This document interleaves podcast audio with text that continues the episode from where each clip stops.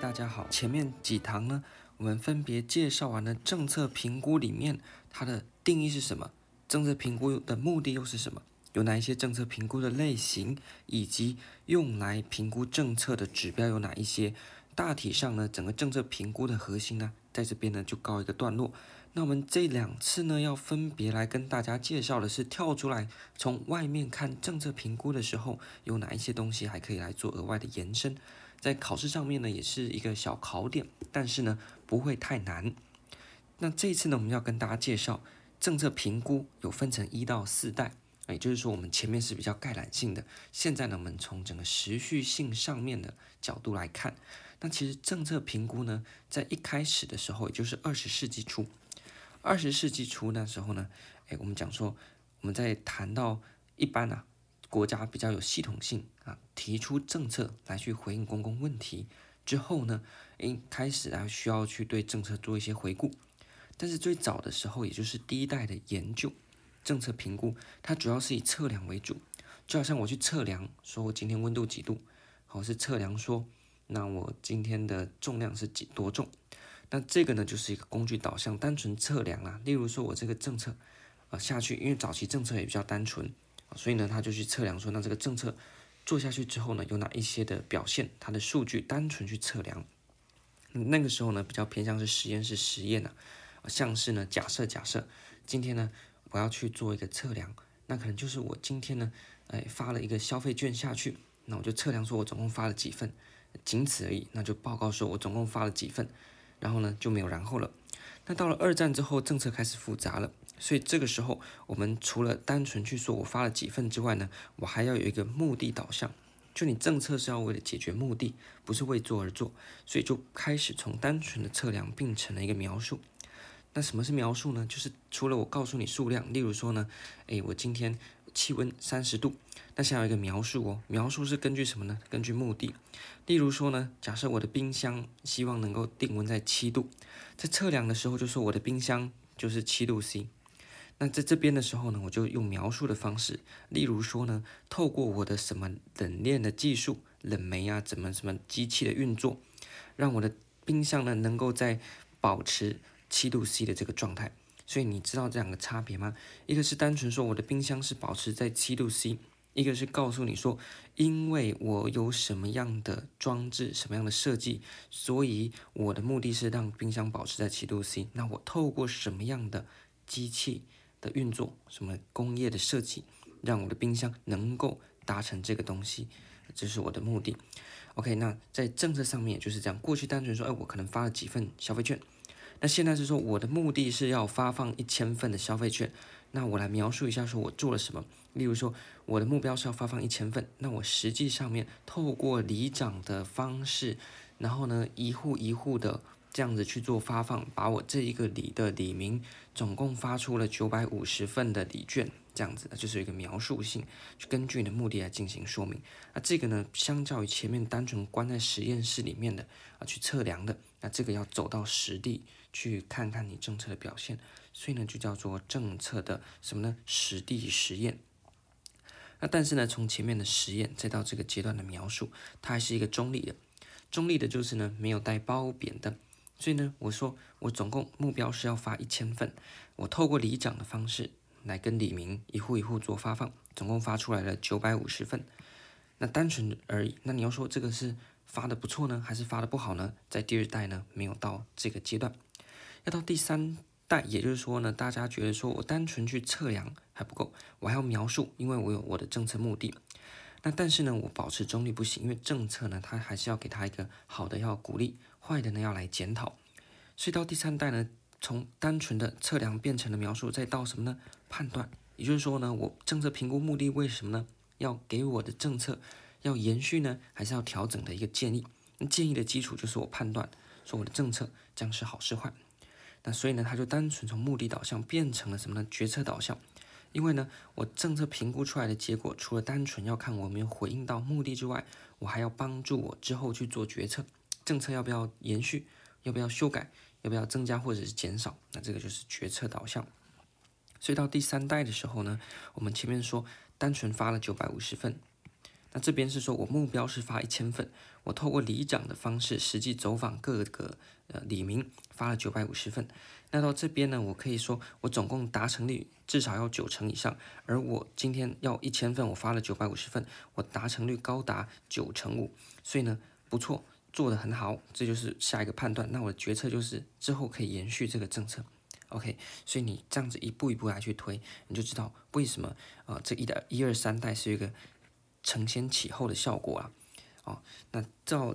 一九七零年代，就是我们开始走向一个多元化、复杂的社会之后呢，单纯的这个决策导向呢，我们又进一步把它推往什么呢？你只要看到什么什么第四代啊，你就第一个告诉自己，就是说什么什么的第四代，一定就是呼应什么呢？民主、对话、多元啊，然后呢，这个呃公民审议、公民参与等等啊，这些新兴的价值，全部就把它灌到第四代就好了。所以第四代的政策评估就包含了什么呢？多元价值的综合评估，所以呢，它的方式就更加的多元啊。那么我们在考试上面比较常见到就叫做回应建构性评估。回应建构性评估字面上看起来很难，实际上你把它拆解就简单了。回应是回应谁？回应利害关系人的感受，他的感受包含了诉求、关注和议题。但你要从英文看比较好理解，因为中文感觉都大同小异。Claims 是什么呢？关注你这个利害关系人，他的偏好是什么？例如说，民众觉得高房价，那他希望能够有便宜的住宅、便宜的租金，这是他的偏好。那关注是 concern，那就是可能有一些负面的问题出现，例如说现在的鸡蛋太贵，或者是现在治安太差，这可能是他们关注的这个 concerns，就他们认为对社会有这个负面影响和负面问题。最后呢，就是一个 issue，例如说一个事件，像是呢啊，我们的能源啊，是不是应该要朝向永续、废核这样子一个方向？就 issue，这个没有考那么细，你就大概了解回应建构性评估的回应是在回应利害关系人。那么建构是要什么呢？用直化的方式来去回应我们的利害关系人。那这个建构的方式就是我要去建构啊你的这一些问题也好，或者是呢你的一些偏好啊等等的。但是用直化的方式，采用一个自然调查法，就是不像是我把你关在实验室里面很刻意的，而是我透过融入你们这个群体来去了解你们的需求。所以它流程呢就包含这一大堆，大家可以自己看哦。从一开始先去找到底谁是利害关系人哦，今天呢发放消费券啊，谁需要这个消费券？然后呢，你有什么样的诉求？你有什么样的关注点？还你有什么样的这个议题焦点？这个呢就是这个啦。然后呢，接着你就进行质化的系络建立，然后呢，去形成你的共识。那如果没有共识的地方呢，你就再找时间，大家再继续来讨论，去协调出你们的共识。然后呢，重新排议程，然后呢，针对大家不同意见的地方去做妥协，最后做成一个共识报告。所以假设今天我发放一个营养午餐的爱心消费券，我先看一下谁需要，可能是比较弱势的哦，或者是一些族群。那这些弱势族群，也许他们希望你直接提供餐点，不要发放消费券，或者是呢，你要让他们到 Seven Eleven 去兑换，到超商去兑换。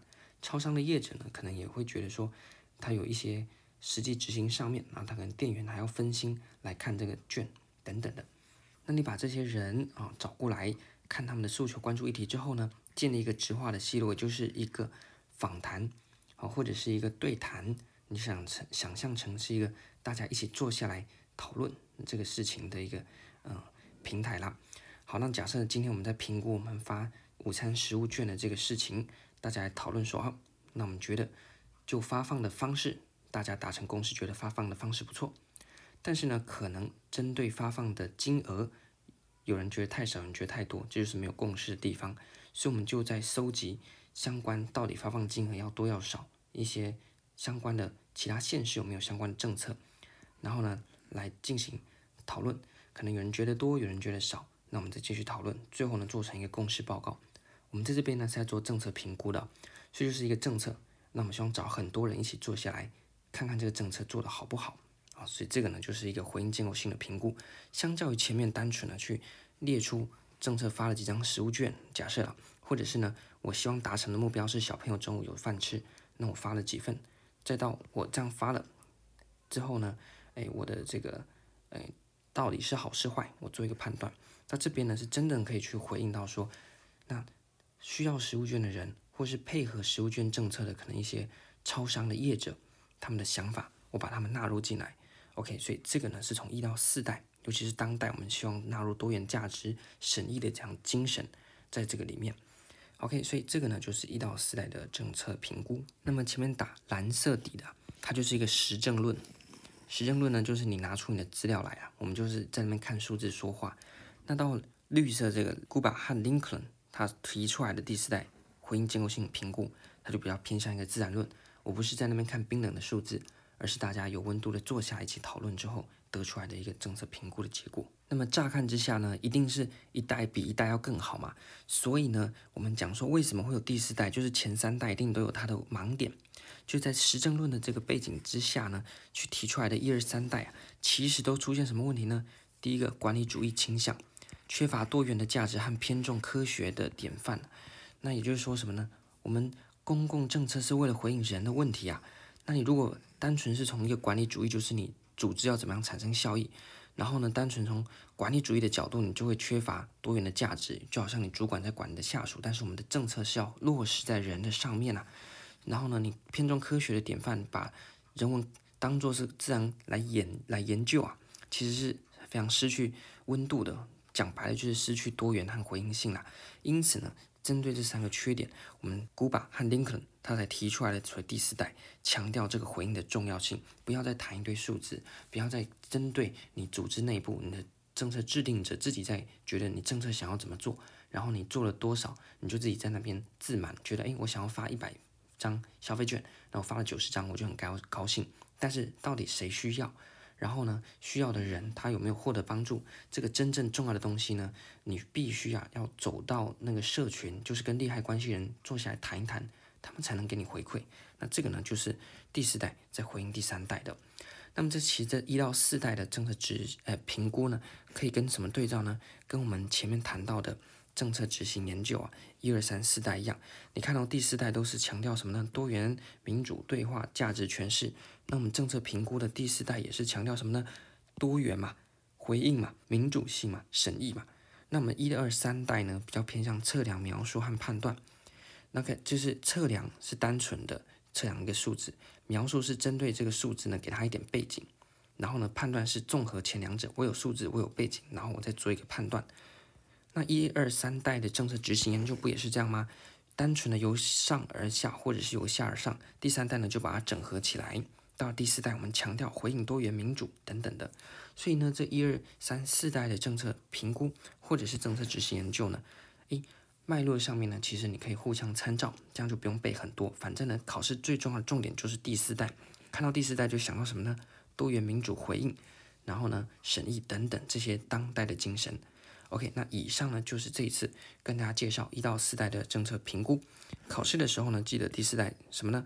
这两个字：多元、民主、审议，然后呢，对话这些啊。那么不管在政策执行或是政策评估都一样。希望这次呢简单的介绍之下，帮助大家更加了解一到四代的政策评估。下一次呢，我们就要讲到政策评估它的结果，我们可以怎么样去运用。这一集就到这边，感谢大家，拜拜。